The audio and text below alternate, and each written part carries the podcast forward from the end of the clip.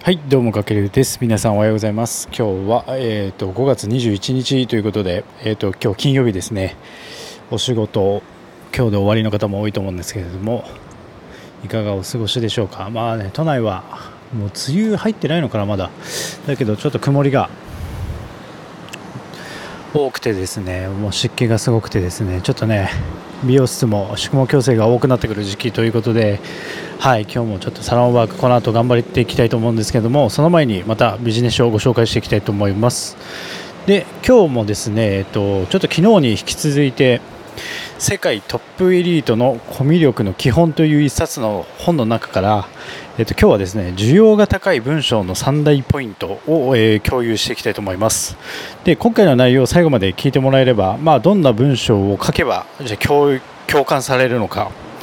その文章を例えばだから仕事にしている人とか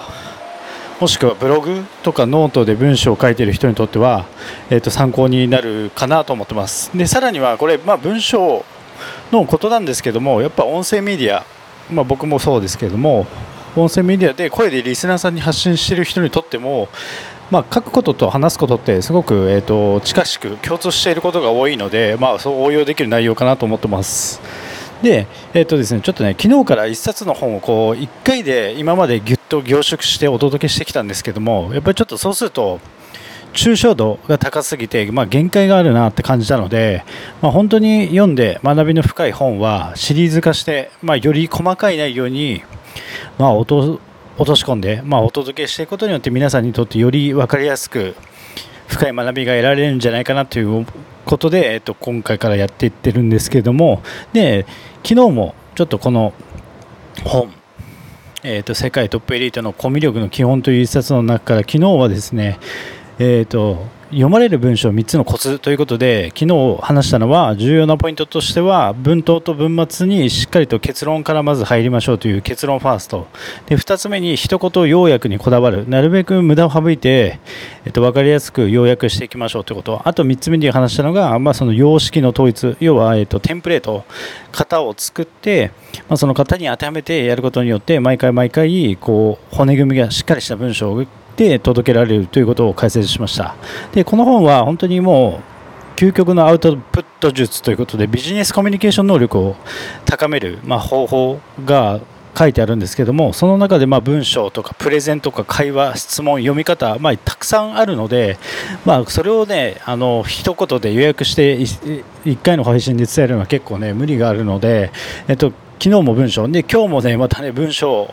の話をしていきたいと思います。で今日は要は共感を生む需要が高い文章の3大ポイントとはじゃあ、えーと、共感を生むためにはどんな文章を書いたらいいかっていうことなんですけどもまずは結論から今日の結論から伝えると,、えーと、その需要が高い文章の3大ポイントっていうのは、えーと、と時事性自分ごと共感、まあ、この3つがすごく大事。でまず1つ目時事性っていうのは要は重要な大きなトピックを取り上げる。だからそれは今のこう世界が注目していることとか、えーと、日本でもみんなが気になるような時事性ですよね。あとは自分の業界で気になる時事性とかそういう需要の大きなみんなが誰もが知っているようなトピックをちょっとこう文章を書くときに取り上げるということはすごく大事。それは音声の世界でも多分一緒だと思うんですよね。で、まあ、これはまあ一つの例に過ぎないんですけど例えば昨日で言うとあれですよね。星野源さんとえっ、ー、とやべえ名前で忘れした。あの結婚結婚発表しましたよね。だからそういう時事ネタこういうのも時事性ですよね。そういうのも組み合わせていくことによって、えーと、共感される需要が高い文章になると。で2つ目、えー、と自分ごと。ということで、まあ、これも同じで誰にでも当てはまる自分ごとをトピック化する。要は自分が話したいことを話すだけでもいいんですけどもやっぱそこに相手にとって自分ごと化されるような話題も含めていく。で3つ目3つ目はやっぱ共感。共感というのは、まあ、分かるように分かりきった当たり前のことを書いて共感を誘うってことがすごく大事。でこれはすごあのなんだろう誰でも知ってる当たり前のことを8割。新しい内容を2割ぐらいのバランスにするととてもいいと。でなぜかというとやっぱ多くの人は教訓よりもやっぱ共感を求めているので、えーと、広く読んでもらう文章を書くためには要は自分がインスピレーションを感じる関心事項を、まあ、要は時事性とかあとは誰にでも当てはまる自分ごとにつなげながらその共感と真新しさをバランスよく意識して執筆するってことがこう需要が高い文章のポイントになります。なので、まあ、昨日話したポイントでもある要は結論ファーストで一言要約にこだわる様式の統一を意識しながらじゃあどんな話題に触れていくかというと今日お話したように時事性だったりそこに自分語とかをはめ込みさらに共感を得られる内容にしていくってことがすごく大事。だから昨日の配信と今日の配信を組み合わせることで今までなかなかなんか文章を読んでもらえなかったなとか反応が悪かったなって方は、えっと、この昨日の配信と今日の配信を見ていただくことによってより文章のクオリティが高まる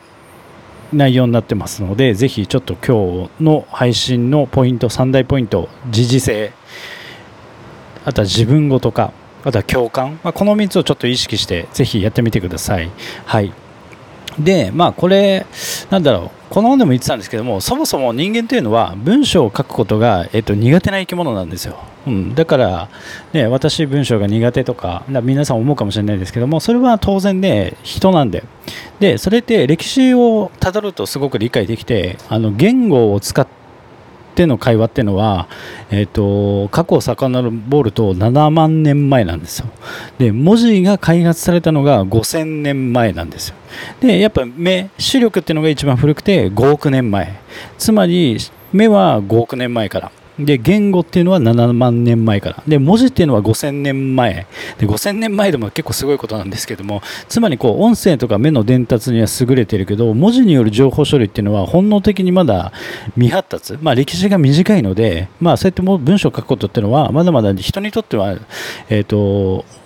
苦手？そもそも苦手なことなので、そこは心配する必要ないかなと思ってます。あとはいかにこうやって学んで、え、ー、と、文章力を上げていくかっていうところがすごく大事だと思うので、まあ、そのためにも今日の配信と昨日の配信を聞いていただけると、その文章力がアップするんじゃないかなと思ってます。で、書くことは声で伝えることと、えっ、ー、と、なんだろう、相関関係にあるというか、まあ、こうやって音声メディアで伝えることも例えば、ね、台本を用意しているんであればその台本をしっかり組み立てることによって、まあ、音声で、ね、全部台本通り話すのもあれなんですけれども、えー、と全部えー、とつながってくるので、まあ、音声メディアで頑張っている方もそこの文章力のポイントを音声で話す言葉に応用するだけでも全然こう反応が変わってくると思いますのでぜひえー、と参考にしてみてください。はい。まあ、明日もね、ちょっとね、この本から、えー、とピックアップした内容をちょっとお届けしていこうかなと思ってます。シリーズもので今お届けしてますので、ぜひ合わせて聞いていただけたら幸いです。まあ、今日の学びが少しでもあなたの参考になりましたら、ぜひフォロー、コメント、いいねいただけると大変励みになりますので、ぜひよろしくお願いします。で、今日の内容もですね、あのノートの方でテキスト化して学べるように、えっ、ー、と、配信しておきますので、ぜひそちらも見てみてください。はい。というわけで今回は以上になります。金曜日皆さん、ちょっとね、体も疲れてきて大変かと思いますが、えっ、ー、と、頑張って気合入れて、今日一日頑張って乗り過ごしましょう。はい。というわけで、かけるでした。ではでは。